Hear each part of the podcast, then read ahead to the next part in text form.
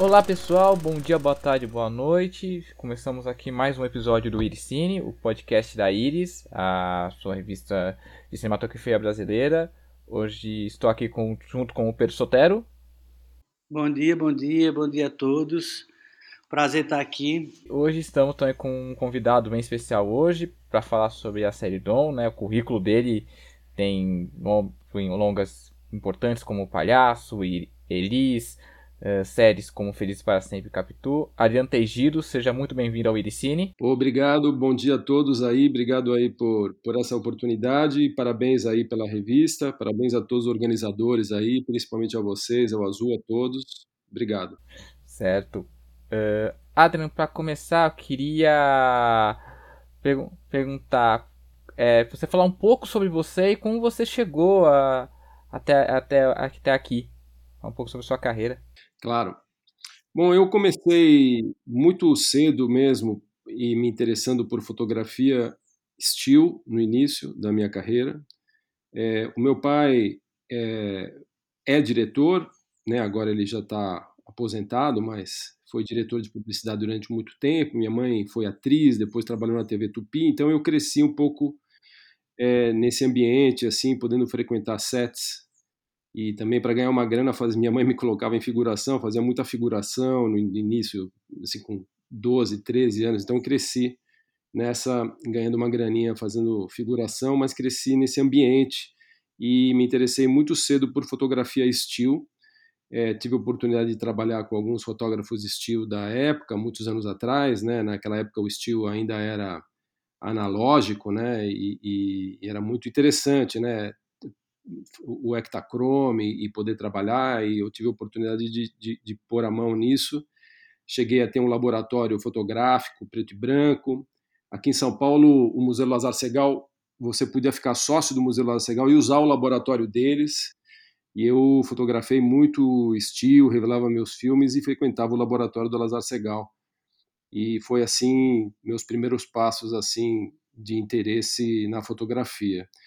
Aí eu fui estagiar é, em produtoras, né? Fiz estágios na Espiral, fiz estágio no Pichote, no filme Pichote do Hector Babenco, porque o Rodolfo Sanches frequentava a minha casa, eu era muito próximo ao Rodolfo, aliás, Rodolfo Sanches, diretor de fotografia do Pichote, foi ele que me deu meu primeiro fotômetro, que foi um Spectra analógico que eu guardo com carinho até hoje. E, e assim foi indo. E depois eu, eu tive oportunidade de, de, de estagiar e fui assistente de, de câmera e assistente pessoal do Ronaldo Moreira na última Filmes, aonde eu fiquei quatro, cinco anos com ele ali como assistente pessoal e assistente de câmera, mas era uma produtora muito pequena, então a gente fazia de tudo um pouco, né? Eu fazia testes de, de, de vídeo, fotografia de modelo, de locação e, e era assistente pessoal dele também, o que me deu um aprendizado gigantesco ali, porque ele de noite dava aulas e tudo mais. E, e assim foi, né? Dali eu, eu, da última eu saí, fiquei um, um tempinho é, fora, nos Estados Unidos, e consegui uns estágios também, através de, de, de, de conhecidos. E, e, aí, quando eu voltei, comecei a fotografar é, alguns curtas, né, alguns companheiros que cresceram comigo, assim, com que eu fiz alguns curtas, fiz curtas do, do o Frederico Marini, fiz curtas do, do Maurício, enfim, vários curtas assim, comecei lentamente a fazer alguns pequenos comerciais, né, porque era tudo uma geração que cresceu juntos, e eu comecei a ter a minha primeira oportunidade de fazer comerciais, e, e, e aí me dediquei durante muitos anos é, em fazer publicidade, né, comerciais para televisão. Veio a MTV, né, que foi um, um laboratório espetacular, porque a gente tinha oportunidade de, de fazer testes, né, e, e fazer coisas inusitadas, né, e, e jogar o negativo 16 milímetros para vários lugares, né. É, esse momento MTV eu admito que tenho saudades porque era realmente um, um, uma experimentação, né, tipo você podia fazer o que quisesse, né, e isso me deu muito aprendizado, né. Então eu fiquei muito tempo fazendo publicidade e clipes até que tive a oportunidade de fazer meus primeiros longa-metragens com o Luiz Vilaça, foi o primeiro longa-metragem que eu fiz, eu fiz duas comédias românticas com ele, e aí foi indo, né? Dali eu fiz é, é, fiz, fiz um projeto, um longa com o Guilherme, aí foi, foi, foi somando, né? Um longuinha atrás do outro, e, e aí comecei a ter oportunidades de fazer longas mais, mais interessantes, né? É, sei lá, o Palhaço talvez tenha sido o meu primeiro longa que teve um pouco mais de repercussão, e aí foi subindo, né? Do Palhaço fui parar no, sei lá, fui parar com o Breno no Gonzaga, aí foi indo, até os primórdios de hoje, né? Que, que enfim, tem, tem Marighella, é um longa que eu ainda não estreou devido ao nosso momento político e pandêmico, mas se tudo der certo, imagino que ele deve estrear agora em novembro. É um filme que eu já filmei há quase quatro anos agora já. Ele teve no Festival de Berlim, mas infelizmente ainda ainda não, não estreou. Então, assim, no momento tem alguns longas para estrear, né? Marighella é um deles. É, é, Princesa Naira é um longa que eu fiz com o Sérgio Machado, que também ainda está para estrear. É, Medida Provisória do Lázaro Ramos, enfim, tem três longas aí na fila esperando e, e espero realmente que o cinema possa retomar aí o que tenha sido, né? Que a gente não não tenha, quer dizer, perdas nós vamos ter, né? Que esse momento pandêmico realmente colocou o cinema num lugar muito muito complicado. Mesmo assim, vamos torcer para que para que isso passe, né? E que com o tempo a gente possa voltar às salas de cinema como era antigamente. Com certeza. Tipo, muito bom te ouvir, bom saber que você tem esses filmes para sair, né? E que tomara que é isso, nosso cinema se reestruture. É, não tem como ser sem perdas, né? Eu acho que a gente está sofrendo um momento político muito difícil e junto com a pandemia complicou tudo mas que eu tenho muita esperança que ele volte, que ele volte com toda a força. Estou muito ansioso para ver o Marighella, conseguir me segurar e não ver o Link Pirata, e porque eu quero muito ver esse filme na tela grande. É, eu, eu também. eu também. Foi muito emocionante é, ter estado em Berlim, né? O filme foi selecionado para Berlim há dois anos atrás, antes da pandemia, e foi muito bonito porque ele se projetou numa sala de, sei lá, de quase mil lugares, 800 lugares, e pessoalmente eu nunca tinha visto um filme que eu fotografei numa tela tão grande e foi muito emocionante. E realmente a expectativa, né, principalmente no momento político que a gente vive, é, da estreia de Marighella é, é muito grande e eu acho que é um filme muito, muito, mas muito importante para esse momento que o Brasil está vivendo. Sem dúvida nenhuma. E eu estou muito curioso para ver o trabalho de vocês e politicamente é, é um filme que muito importante para esse nosso momento. E só aproveitando um outro gancho, assim, que eu fiquei muito emocionado aqui quando você falou assim que um detalhe que eu não sabia, que eu acho que a nossa que você tinha trabalhado no Pichote, como e é isso, você trabalhou com Rodolfo Sanches, tipo o Pichote para mim é uma das maiores referências de cinema nacional, é uma das coisas que mais me instigou a querer fazer cinema e cinematografia também, assim, e que bonita essa história que você tem até hoje, o fotômetro que o Rodolfo te deu. Muito bonito. É, na verdade, eu tenho uma ligação muito forte e particular com o Rodolfo, porque o Rodolfo nasceu em Buenos Aires e assim com minha família também, né? Quer dizer, a gente veio em 68, eu tinha só quatro anos da Argentina para cá, e viemos todos juntos, né? E veio mais um fotógrafo na época, que é o Félix Monte, né? Que é um grande fotógrafo argentino, fotografou, enfim, vários, vários projetos importantes latinos aí. E o, Félix não voltou, mas o Rodolfo ficou, meu pai ficou também. E, e eu cresci então com frequentando a casa de Rodolfo e tudo mais. E para mim também foi uma influência muito forte, né? E Pichote é um filme importante até hoje, né? Eu me lembro que na Semana ABC, de uns três anos atrás, não sei se três ou quatro anos atrás, nós fizemos uma homenagem especial ao Rodolfo, e eu me lembro que eu e o Cortani tivemos a possibilidade de, de selecionar projetos que ele fez, como O Beijo da Mulher-Aranha, Pichote, entre outros, e era realmente... Os caras foram desbravadores, né? Porque o que eles faziam com os recursos que existiam, né? era, era surpreendente, né? São filmes que até hoje ficaram na história do cinema brasileiro, latino-americano e, e, mundial, com certeza, filmes que vão ficar por aí, né? Sim, uma estética que eu acho que é muito pulsante e que talvez de uns, por um certo período ela ficou meio marginalizada, mas eu acho que ela voltou com tudo, né? Ela, a, a, cinematografia, esse tipo de cinematografia com essa energia de poucos recursos, você tá ali, você tem uma energia muito próxima dos atores, né? Tipo, é, é, eu acho que isso está voltando e eu, inclusive, conversando com você agora, consigo ver talvez é, reflexos disso na fotografia do Dom. É, é, eu acho que de, de alguma forma sim, né? Como você mesmo disse, essa coisa da câmera próxima dos atores, eu acho que é uma coisa que eu tento cada vez mais ao longo dos últimos projetos que eu fiz.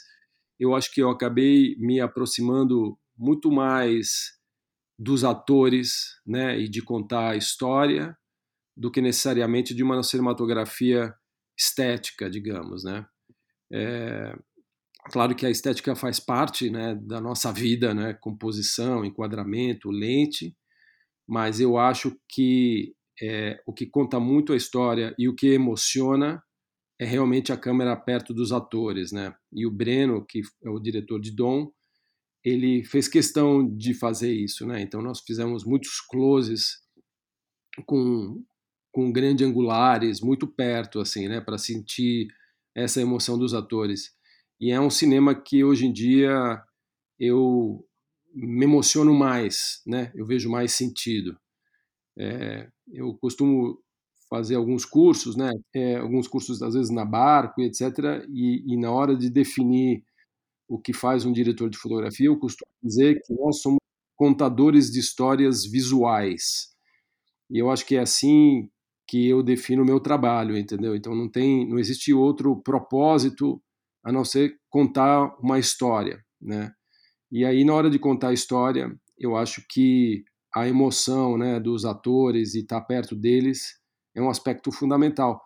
E, e, e Dom é isso, né? Quer dizer, Dom é um trabalho de muita câmera na mão e de muito, muito próximo dos atores, né? Então eu acho que é uma coisa que eu me identifico muito, e eu acho que o Marighella também tem isso, muito forte também com o Wagner, né, que é um cara absolutamente ligado a, a, a atores, e, e o Breno também, com certeza absoluta, é o que ele queria, o que ele quer, o que ele gosta, é o jeito que, que a gente gosta de contar a história, é um lugar onde eu sinto que representa mais o que eu quero fazer. Né? Gosta não, isso aí é bem forte no dom. Mas já que você entrou, queria perguntar como o projeto chegou a você e como é a sua relação com o Breno Silveira, que inclusive com, queria que você falasse um pouco como é que é uma relação de um diretor que já foi fotógrafo, né? O Breno Silveira, lembra que ele foi fotógrafo na época da retomada do cinema brasileiro, fez Cato Joaquim, né? O Tueles. Como é que é essa relação e como chegou esse projeto?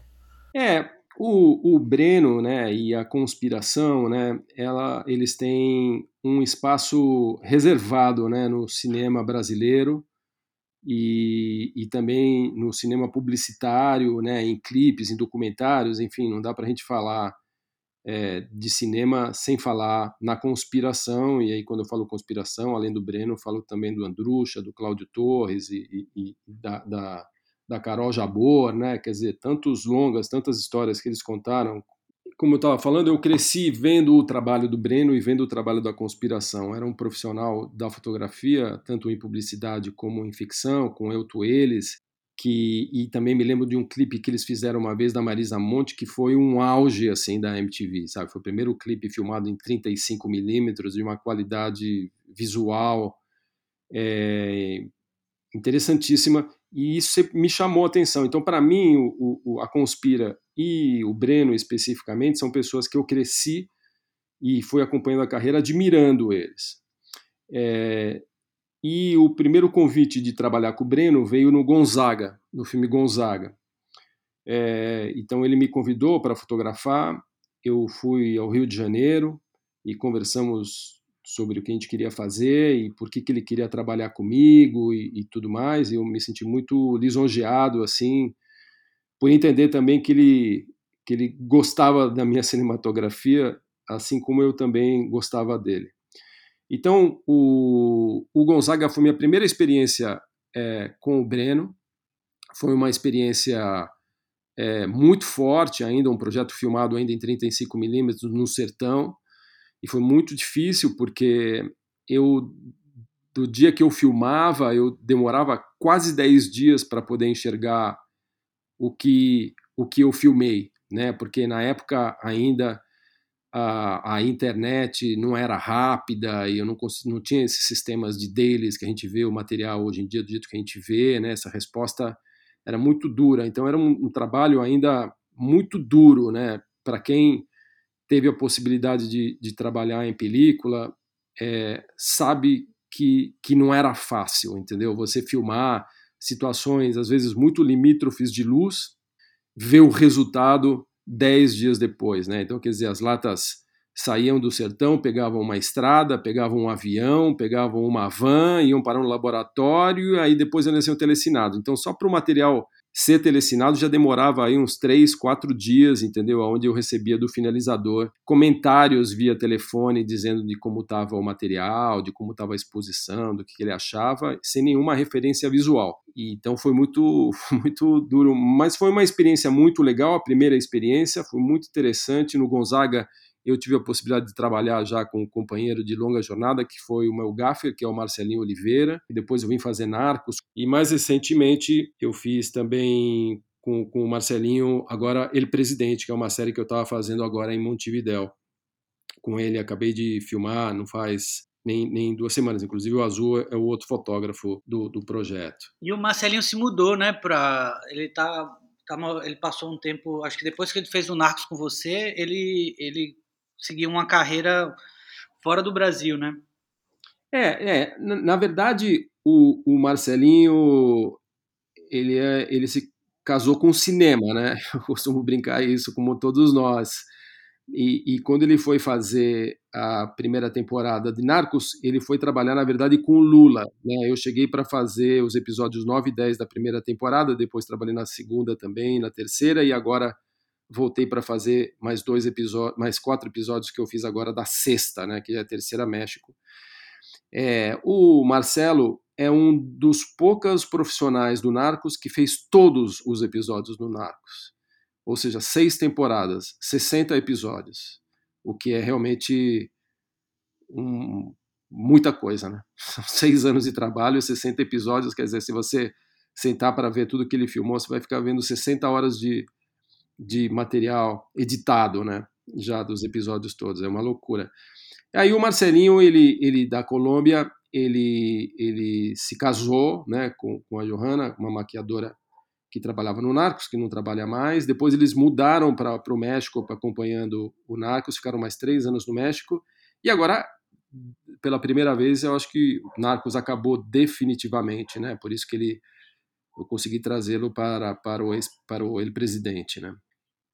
Então, voltando ao Gonzaga, né, eu tive possibilidade de levar o Marcelinho comigo e, e o meu maquinista foi o, o, o Guzulinha, o meu foquista foi o Pimenta, que foi meu foquista durante bastante tempo. Então era um time que vou dizer que era um time bastante de peso, né? Tipo assim. E isso foi muito bom para poder encarar o Breno, né? Porque o Breno é um cara muito intenso e eu admiro muito ele como diretor, como profissional e tudo, mas você precisa também saber levá-lo, né? Então muitas vezes ele chegava e falava assim: não, porra, vamos pôr aqui um rebatedor, vamos. Eu falei, bro, sai daqui, brother, você não é mais fotógrafo dessa porra, não, cara, fotógrafo sou eu, entendeu? E era eu, ele e o, Marcelinho também, sai daqui, bro, sai daqui, quando estiver pronto a gente chama, sai daqui. Então a gente lidava com ele assim na brincadeira, mas mas que tinha um fundo de verdade também, entendeu? Então, na verdade, era um time inteiro é, preparado para a gente sabia o que a gente queria fazer, a gente sabia o que ele queria também, e assim a gente foi ganhando muito muito respeito mútuo entre eu e o Breno, muito legal, a gente se identificou muito. Aí depois eu tive oportunidade de trabalhar com ele em outras ocasiões, mas infelizmente a agenda não coincidiu e a gente voltou a trabalhar juntos é, na primeira temporada de Dom. É, é, importante dizer que eu compartilhei a fotografia com o Léo Ferreira, né? eu comecei o projeto, conceituei tudo, mas compartilhei. Houve um momento em que eu saí do projeto e, e, e o Léo deu continuidade também ao projeto com bastante, bastante louvor, assim, foi bom. Então, no, no, no Dom, é, vou dizer que a gente se reencontrou, né, eu e o Breno, e demos continuidade a esse trabalho, e, e foi muito bom. A gente também teve um outro fotógrafo também, que é o Daniel, também estava, que foi fotógrafo da segunda unidade, e era um operador de câmera também, porque a gente trabalhava Dom com duas câmeras sempre, e o Dani era Dani Primo, né? Daniel Primo, que é um fotógrafo já, diretor de fotografia. Ele operava a segunda câmera e ele também fez muita segunda unidade também, um, menino bastante talentoso também, que nos ajudou a construir o dom.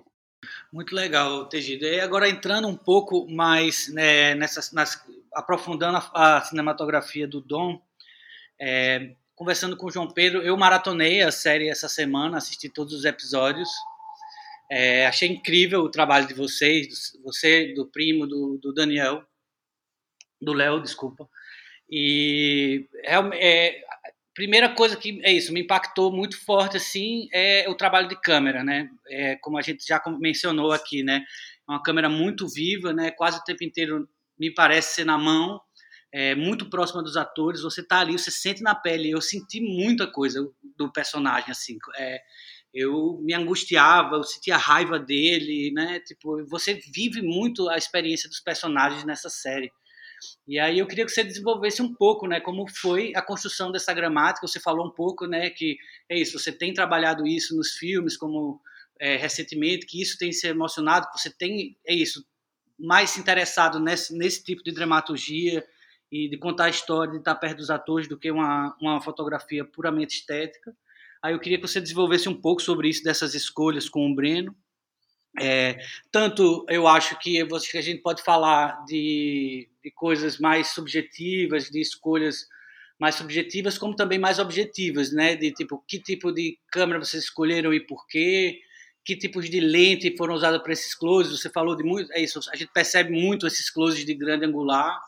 E aí, o que é que tem isso de bom e o que é que tem de desafio de, de fazer isso?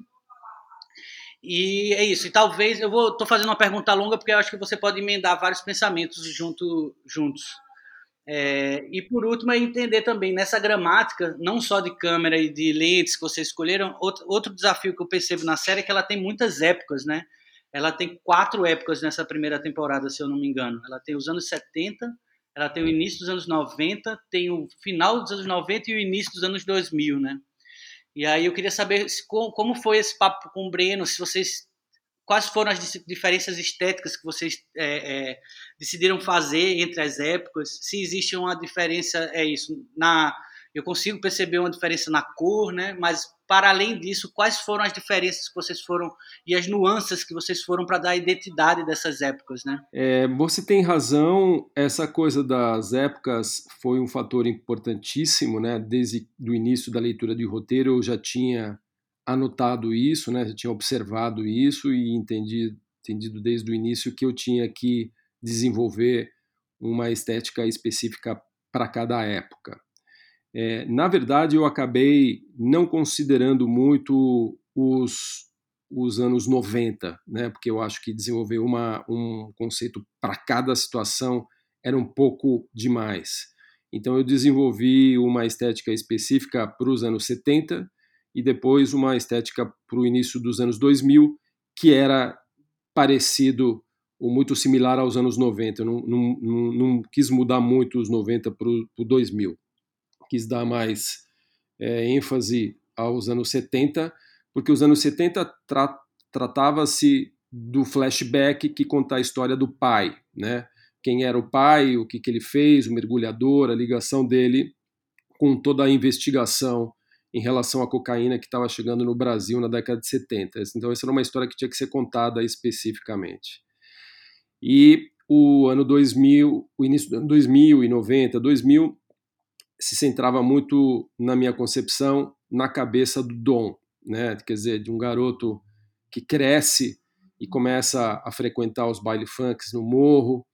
E, e então eu acabei um dia eu peguei uma câmera ou dois dias e pedi para fazer uma série de testes e eu simplesmente levei o Leone comigo, o Gabriel Leone, que além de um excelente ator, amigo meu já agora, assim, tenho uma relação ótima com ele, um cara muito culto e muito cinematográfico.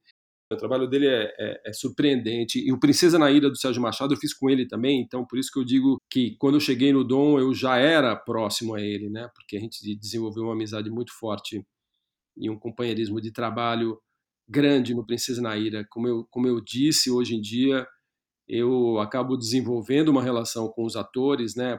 Por trabalhar muito próximos a ele, é uma relação que eu valorizo muito e dou muita, muita atenção e muita importância. Né? Eu acho que a, a, a importância da relação entre o câmera e o ator ela é fundamental, né? é importantíssima. Por isso eu gosto de operar câmera. É, mas também entendo que quando você faz um trabalho como Marighella ou como Dom, o desgaste de operar um projeto longo, câmera na mão inteira, é muito desgastante, né? e vira e mexe, enfim, não é incomum às vezes você se machucar, né? Tem um problema lombar ou um problema de torcicolor ou um problema. Então eu gosto, se possível, no projeto de ter um câmera, né? Então, do mesmo jeito que o Dani Primo era o meu câmera principal, o Ariel Schwartzman foi o meu operador de câmera no Marighella.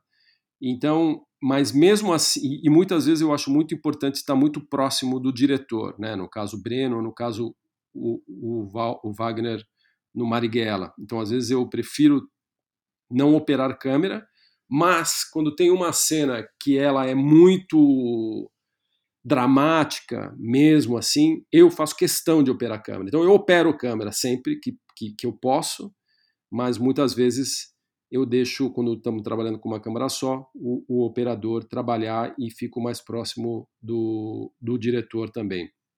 É, enfim, eu, como, como eu estava falando, eu, eu, peguei o Leone e separamos dois dias e eu, a gente subiu o morro e eu filmei é, situações de dia, de noite, com fluorescentes, sem levar luz nenhuma eu colocava ele atrás, embaixo de uma fluorescente e tal, porque eu sabia que o projeto seria assim, né? Que eu ia ter que tirar o máximo de proveito da luz natural que existe nos lugares, né? Quer dizer, no morro, gambiarras fluorescentes, aparentes, etc. E tal. Então eu queria entender o que, que eu poderia fazer é, com essa com essa estética natural que existia no morro do mesmo jeito que a gente foi andar em Copacabana de noite, né? Também queria ver também os limites da câmera, né? Até onde eu podia chegar. A gente trabalhou com Alexa Mini, então eu levei a câmera às vezes até 1250 asa e para ver exatamente o que, que aconteceria em termos de ruído e tudo. E, e, e depois fiz algumas cenas na praia e cenas assim para tentar achar um, um, um, resultado visual da década de 70. Então eu, eu fui atrás de buscar. Eu costumo dizer de que você, mais do que desenvolver uma estética visual, eu acho que você descobre uma estética visual, entendeu?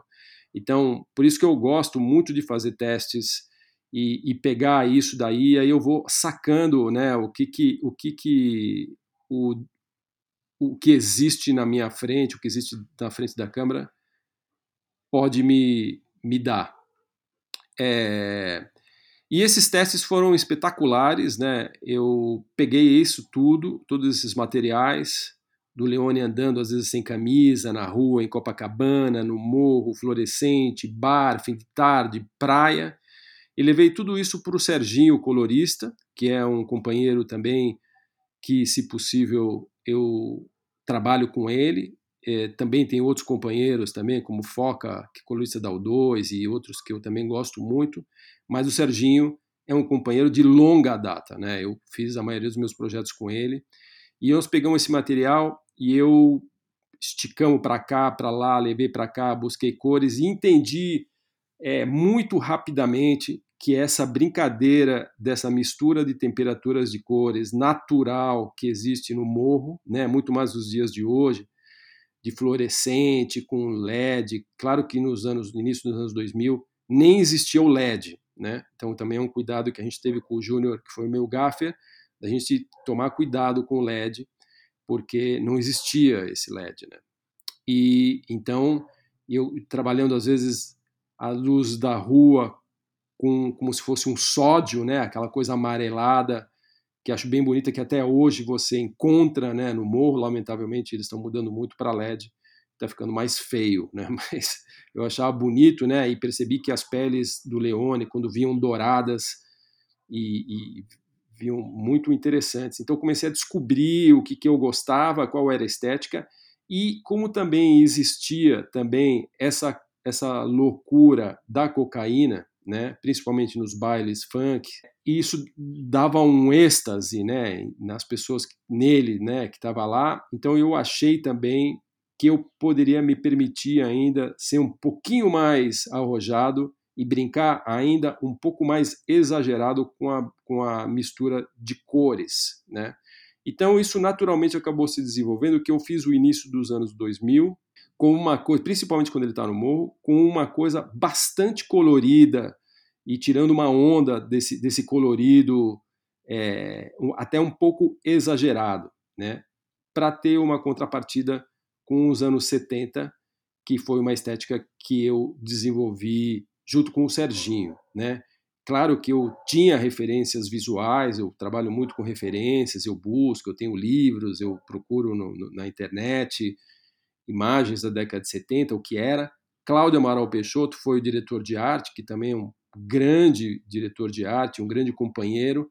O departamento de arte veio com referências muito específicas também, que eu pude ver imagens do Rio de Janeiro da década de 70, e já vem aquelas imagens, às vezes, que tem um pouquinho lavado, né? aquela imagem dos anos 70 que a gente está acostumado a ver, daquelas fotos que vão se desbotando, né? que é normal na nossa vida. É, e então eu saquei que a estética dos anos 70 era por aí, foi aí que a gente desenvolveu. Muito bom, Tegido. Muito interessante. É isso. Eu consigo ver e te ouvindo. É isso. Ter acabado de assistir a série, te ouvir é muito bom, porque você, é, é, você vai conectando várias coisas da sua fala às imagens, né? E tudo é, faz muito sentido. Eu vi, eu, eu, senti muito forte isso mesmo, das cores vibrantes na, na comunidade. Inclusive, me remeteu a, não sei mas me remeteu ao trabalho de dois fotógrafos assim muito diferentes, na verdade. É, não sei se você tem eles como, como referência para esse trabalho, mas eu senti, não sei, algo é, de Miguel Rio Branco aí no, nesse, no trabalho do Dom, e senti também uma coisa. É isso, não muito diferente também, mas é, eu senti uma coisa muito. essa coisa das fluorescentes coloridas, a fluorescente, eu senti uma presença do verde muito forte na série, da fluorescente verde, da fluorescente azulada, né? E eu vi um pouco do trabalho de Luiz Braga, apesar de ser num ambiente completamente diferente do que ele faz, né?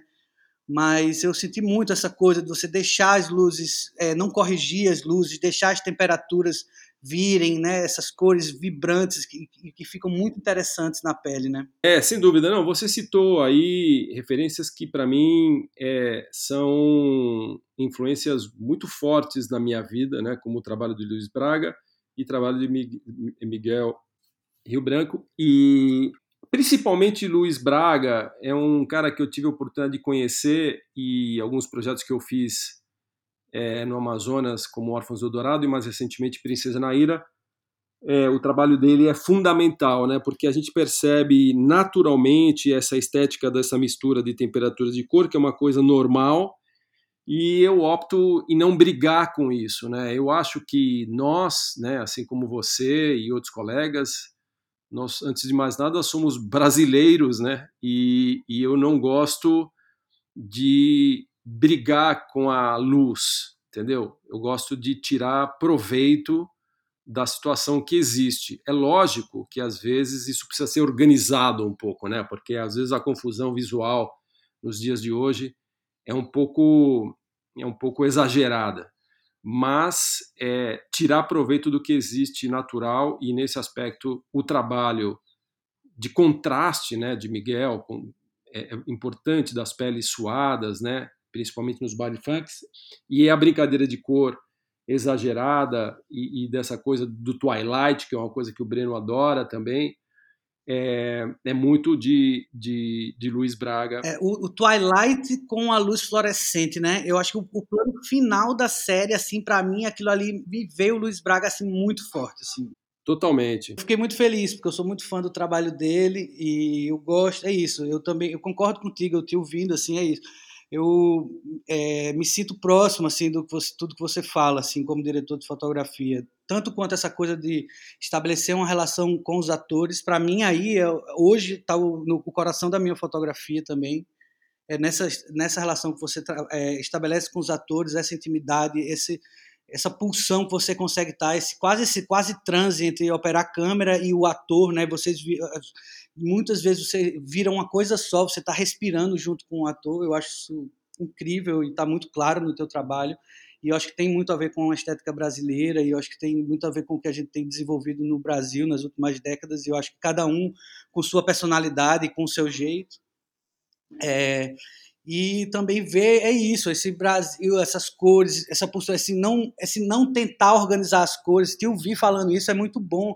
É isso. A gente, obviamente, a gente organiza um pouco, né? Mas não brigar com isso e, e, e receber é, essas cores que vêm do Brasil, essa quantidade de, é isso, de fontes diferentes, de textura de material, né? Tipo nas construções, na arquitetura, é, abraçar esse Brasil, né? Tipo, eu acho incrível. É, é, eu acho, eu acho bom. Eu gosto muito, né? Assim como o seu trabalho também, a gente sente muito isso, né? Que eu acho que, antes de mais nada, eu me orgulho muito de ser um diretor de fotografia brasileiro, sabe como é que é?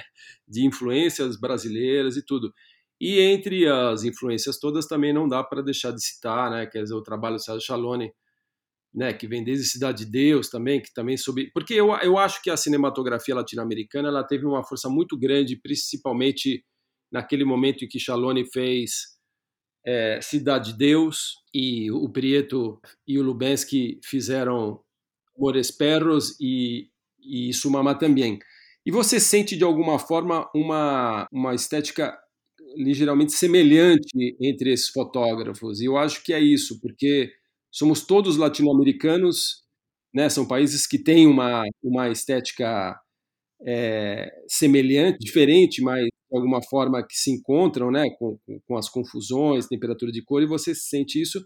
E eu acho que isso é um fator muito importante que transforma a cinematografia latino-americana tão interessante, né?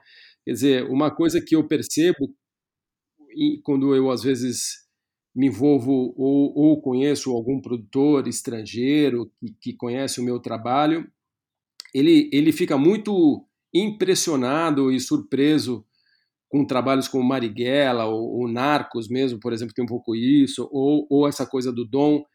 E eu acho que eles se impressionam muito porque é diferente, entendeu? Não é porque né, é diferente, é, esteticamente é diferente, é muito diferente, né? Quando você olha às vezes projetos sei lá, americanos, você percebe que eles são muito semelhantes entre eles, né? Porque filmar em Seattle não é diferente que filmar em Nova York, né? Tipo, mas quando você vai, você encara um nordestão aí, né? Como você está super familiarizado aí com a sua região, ou você encara um Amazonas, que é um lugar que eu amo de trabalhar, vem imagens, né? E vem coisas que você fala assim, caraca, que incrível, né? Que riqueza, que fantástico. Não, é um luxo ser fotógrafo no Brasil. É muito rico visualmente, Sem né? Tipo, Sem dúvida. É muito complexo. É, é, isso, traz estranhamento. As pessoas, a gente já tem aí um, um, um material muito pulsante para trabalhar, né? Sem dúvida. Com muita vida. Dúvida. Totalmente, totalmente.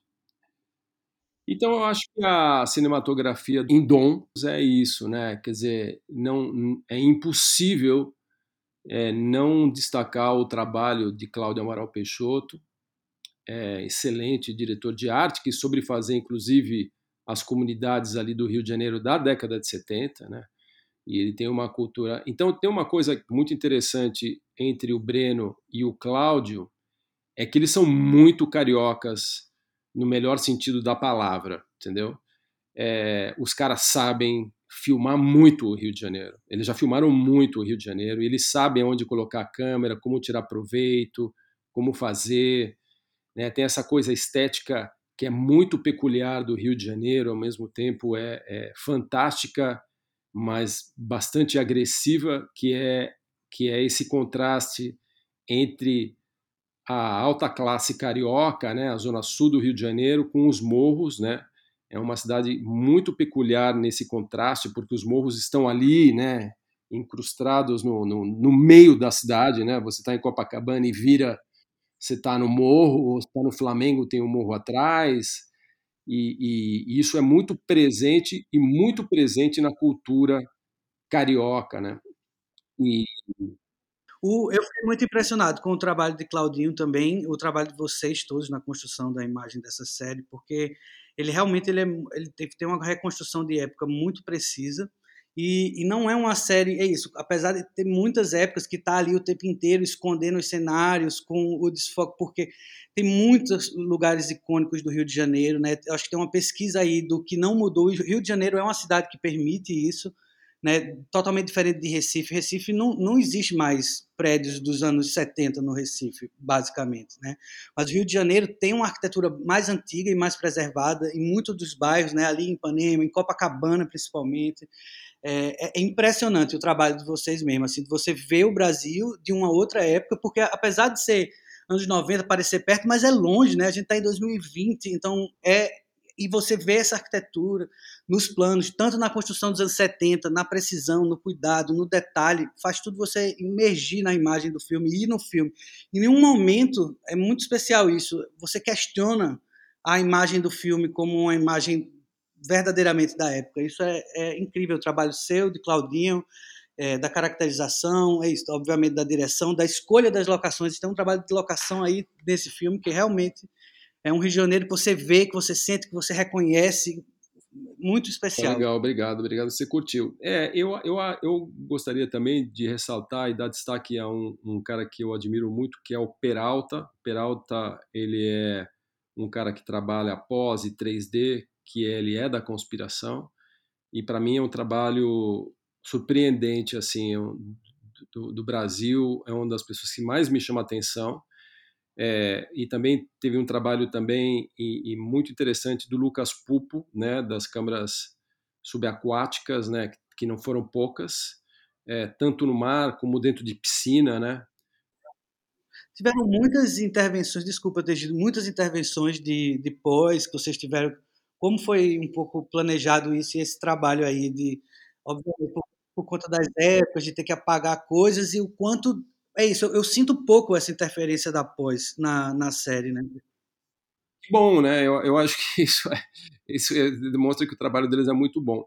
Olha, é, eu não acho que teve muitas interferências. Acho que limpeza hoje em dia, que é isso de limpar coisas é, relacionadas à data errado, é uma coisa que faz parte hoje em dia da nossa vida, né? Então é, um, é uma ferramenta que está aí para ser usada. Eu não sei dizer o quanto isso foi feito, mas foi feito bastante normal, né?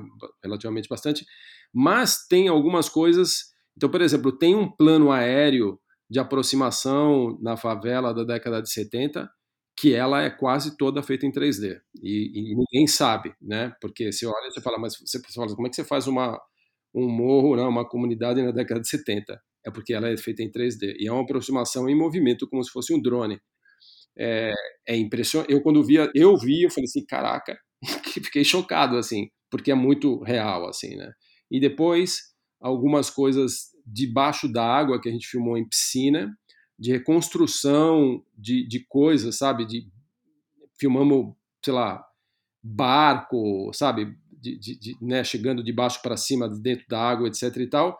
E ele fez muita composição disso, né? De juntar o mergulhador com o barco, que estavam separados, não estavam juntos, sabe? Porque, né? Se filmar uma situação de noite dentro da água, né? É, é, é coisa de gente grande. Né? Tipo, é difícil, é muito difícil. Então, muito, muito dessas coisas foram feitas em piscina, sabe? Numa piscina, nem me lembro que piscina foi, mas uma piscina de mergulho, de bastante profundidade, com iluminação, né, cara? Com, com, tipo, né, com HMI entrando. Enfim, você tem que inventar alguma, né? Porque, enfim, aqueles truques você tem que dar, porque é claro que debaixo d'água você não enxerga nada. E é uma junção de coisas que a gente filmou no Alagoas. Né? Você vê o menino mergulhando no Alagoas e ele indo em direção aos barcos e quando ele olha os barcos de baixo para cima, ó, a droga caindo, né, que você vê um plano da droga caindo assim debaixo d'água, é feito em piscina, iluminado com HMI e tudo. E a presença e o Peralta estava lá presente, né? Tipo, não, pô, me dá mais um plano desse, me dá mais isso aqui, me filma dali, eu preciso mais um plano de baixo tudo com storyboard, né? Porque aí quando você entra nesse nesse nesse momento, né, de água, noite, tudo, é bom você estar tá muito bem planejado, né? Porque não é um lugar que permite muito improviso. Claro que o improviso faz parte da nossa vida, né? Mas, mas eu digo assim, né? Você tem que chegar lá planejado, porque, enfim, primeiro e tão duro, né? Duro, tipo duro. Você tá, você começa às sete da noite, quando você dá meia noite e meia, uma hora, duas, três horas da manhã e tem uma equipe dentro da piscina. tipo, não é não, é muito duro e realmente, é, nesses momentos a gente tem que realmente planejar, é. né? Tipo, de, de pós, de efeito. É bom é, saber que ter esse acompanhamento dessa pessoa da pós no set é muito importante também, né? Sem dúvida, sem dúvida. Queria falar primeiro, perguntar se você gravou em RAW mesmo, por conta da questão das cores e tudo mais, se foi em RAW e Log C. E também, se puder juntar com essa pergunta, eu tenho falar um pouco da escolha das lentes, é, seria legal essa série, ela foi a primeira série premium que eles chamam da Amazon Prime Brasil, né? Então eu acho que a Amazon Prime agora está produzindo várias coisas, né? A brasileira, é, mas essa foi a primeira. Então existia uma atenção muito grande da, da Amazon, né? É, e hoje em dia eu sou amigo bastante deles, a Malu, que é criativa da Amazon, e agora no Ele Presidente também a Amazon tive a oportunidade de conhecer eles mais ainda até a galera que veio da Latinoamérica, como a Ana Toro e outras pessoas. E também sou muito próximo ao Juca, né, que ele é supervisão de pós, supervisor de pós-produção da, da Amazon. Naquela época, quando a gente filmou, que época é bom, né, porque faz uns dois, três anos que a gente filmou, é, eles, todos nós estávamos aprendendo juntos como, como era o workflow da Amazon. Né? Então eu não filmei em RAW, é, a pedido da Amazon. Eles não, não, queriam, achavam que não era necessário ter um arquivo em RAW para isso. Mas eu agora mudou já, agora já não é mais assim. Tanto é que eu agora estou indo é, para fazer a segunda temporada de Dom. A gente vai começar a segunda temporada agora, dia 11 de agosto. Começa as filmagens em Montevidéu e depois volta para o Brasil e vai para Amazonas e segue. Então eu mudei até as câmeras, porque mesmo a Alexa Mini com quem eu filmei em 3.2K, já não, já não é mais permitido, né? Então eu teria que trabalhar com uma câmera de resolução é, maior e de tecnologia maior, como, como as Alexas, as, as mini Alexas LFs, ou Reds, ou Sony Venice. Então eu optei em fazer a segunda temporada agora em Sony Venice, que é uma câmera que eu tenho gostado bastante de trabalhar mas eu não vou trabalhar ela em 6K no large format, eu vou trabalhar ela em 4K e vou usar lentes é, lentes Zeiss standard Zeiss high speed, lentes antigas, né, de 80, as MK3, que é, eu fiz, trabalhei assim, é, como, como é uma, uma série que é um pouco de época, eu estou gostando bastante dessa combinação e achei bem legal. Mas do Dom primeira temporada, que é esse que está em cartaz, eu trabalhei com lentes ultra primes, trabalhando num aspecto 2 para 1, 2 por 1, que é um aspecto que eu gosto bastante de trabalhar série. É, e a razão que eu usei as ultra primes é porque eu gosto bastante delas, assim, sabe? Elas são lentes muito muito versáteis. E tem uma coisa que eu precisava, é o seguinte, como eu trabalhava com duas câmeras, eu às vezes precisava de dois jogos, são lentes que aqui no Brasil você encontra com muita facilidade em qualquer locadora, né? E tem um range de lentes muito bom, né? Tem, tem aquela 27 milímetros, a 40, que são lentes que eu gosto de usar muito, 65, são lentes que eu gosto de usar muito. Eu, eu acho que eu faço a série às vezes com três lentes, quatro lentes assim, sabe? Eu não precisaria de muitas lentes, para ser sincero. Mas são lentes que têm um tamanho legal. E aqui no Brasil, infelizmente, né, eu, eu me lembro que eu tive um desejo de trabalhar com Leica, Sumilux, que são as lentes que eu já usei uma vez no passado, mas eu percebi que, infelizmente, aqui no Brasil os jogos não são completos. Né? A Leica tem uma lente que eu adoro, que é uma 29 Aí a locadora não tinha 29, sabe? Ela muda de 25 para 35. Aí isso me, me, me deixou meio triste, assim, porque eu queria, eu adoro a 29 Leica. Então eu acabei optando para ir para Ultra Prime, porque são lentes que aqui no Brasil você encontra em, em várias locadoras. Se você tem um problema de, de, colimação com uma outra lente, você substitui ela, tem outra fácil, de fácil acesso. E, e são lentes que elas não são super definidas assim, né, de, de resolução, e são lentes que ainda tem um certo flarezinho, né, uma certa sujeira assim que eu gosto, né, que vem um flare, vem uma coisa.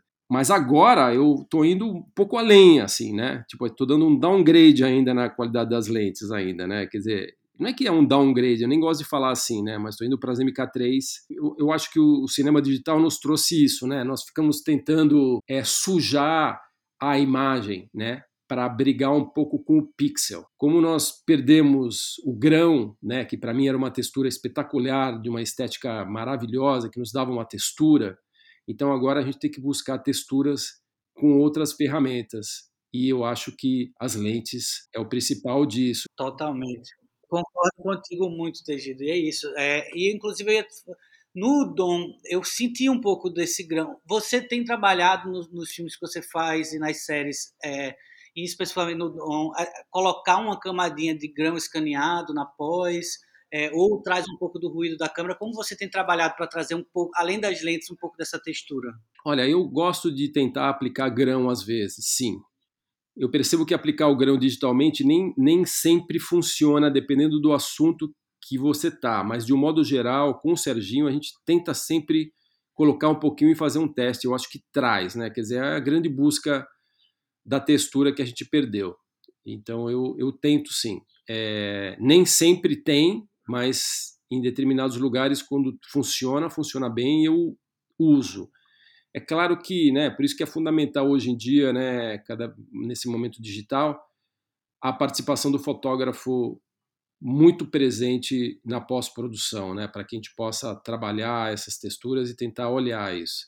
Mas por isso eu gosto também de trabalhar com o Serginho, porque eu acho que a própria correção de cor nos ajuda muito a trazer textura. O Serginho usa uma expressão que eu adoro, que às vezes ele fala assim: vamos trabalhar com preto meio lixado, ele fala. Eu falei: é isso, Serginho, é isso que eu quero.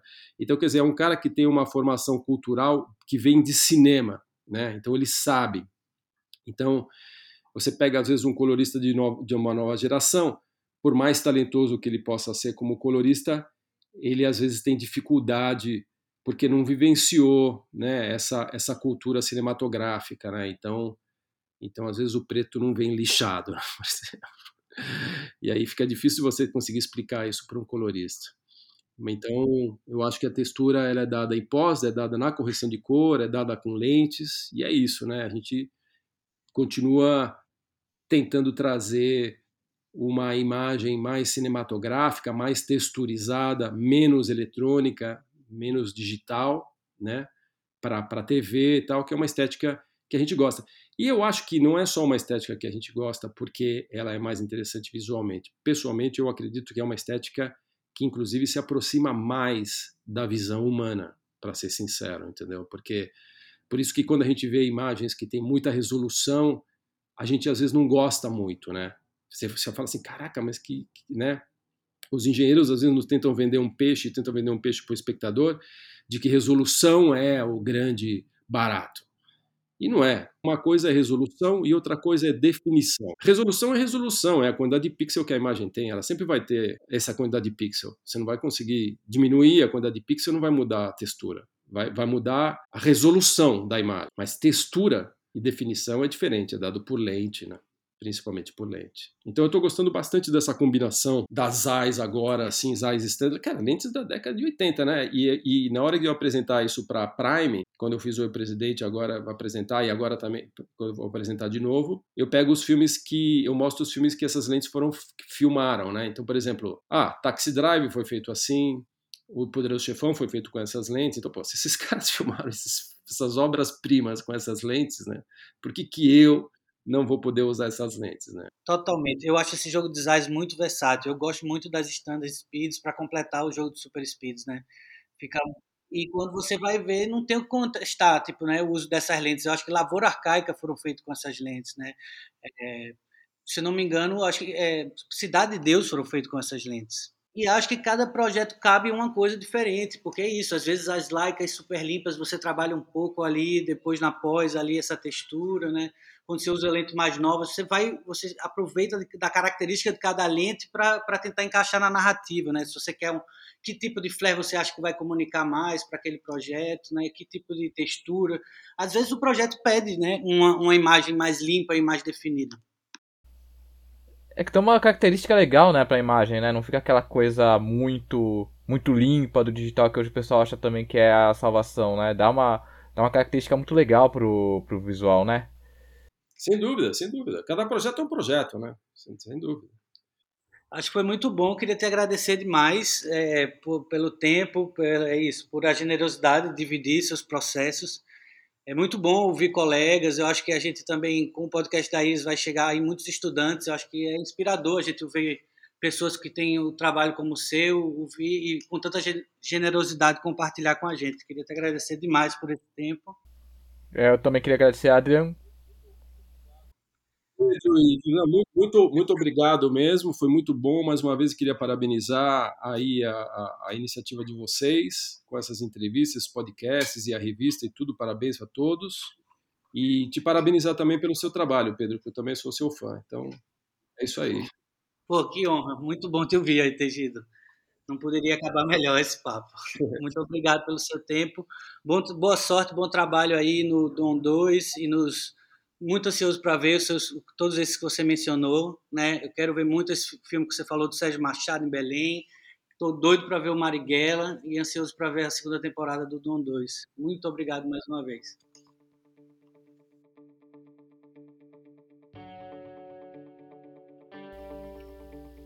Muito obrigado, pessoal, pela audiência de vocês. Esse foi mais um episódio do Iris Cine, o podcast da Iris.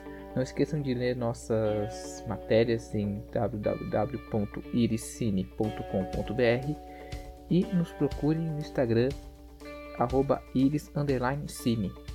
Eu sou JP Gibran e até mais.